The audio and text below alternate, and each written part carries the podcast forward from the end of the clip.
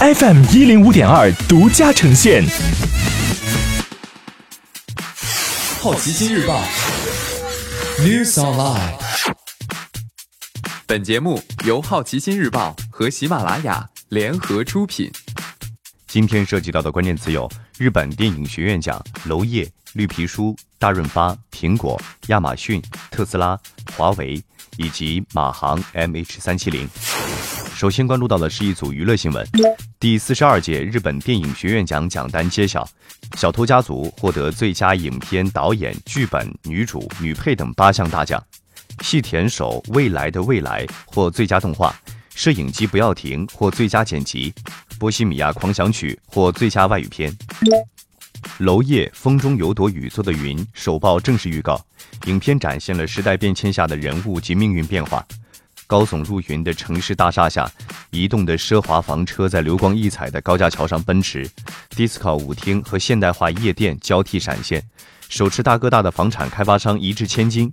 预告中随处可见的冲突，暗示了这是一个逃不开物欲横流的纸醉金迷故事。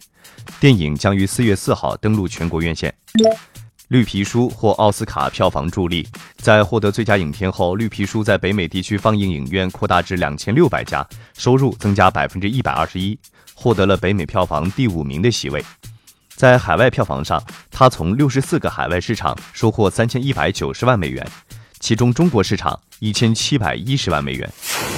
接下来关注到的是大公司头条，大润发母公司高鑫零售集团公布二零一八年度业绩报告，情况不乐观。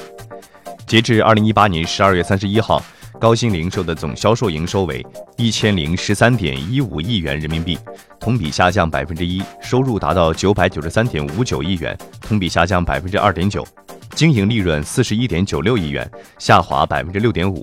公司权益股东应占溢利二十五点八八亿元，同比下降百分之七点三。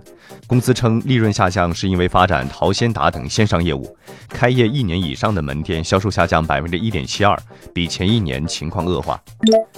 苹果召开年度股东大会，谈论了未来乐观的前景。苹果预计到二零二零年时，iPhone 创造的收入会比二零一六年所获得的二百五十亿美元再多一倍。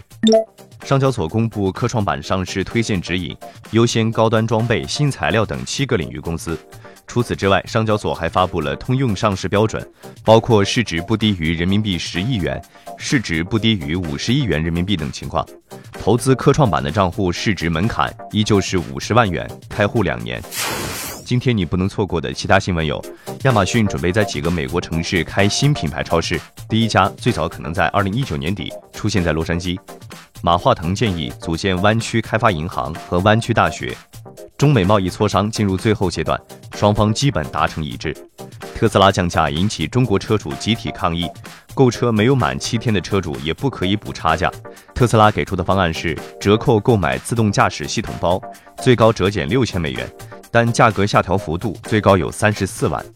华润万家的大卖场超市正在退出北京及山东市场，物美和家家悦接盘。网易保险产品在运营七年后下架。中国互联网协会将成立电竞工作委员会。马斯克称将于三月十四号在洛杉矶发布 Model Y。马来西亚可能重启马航 MH 三七零的搜寻。加拿大司法部就孟晚舟案签发授权进行令。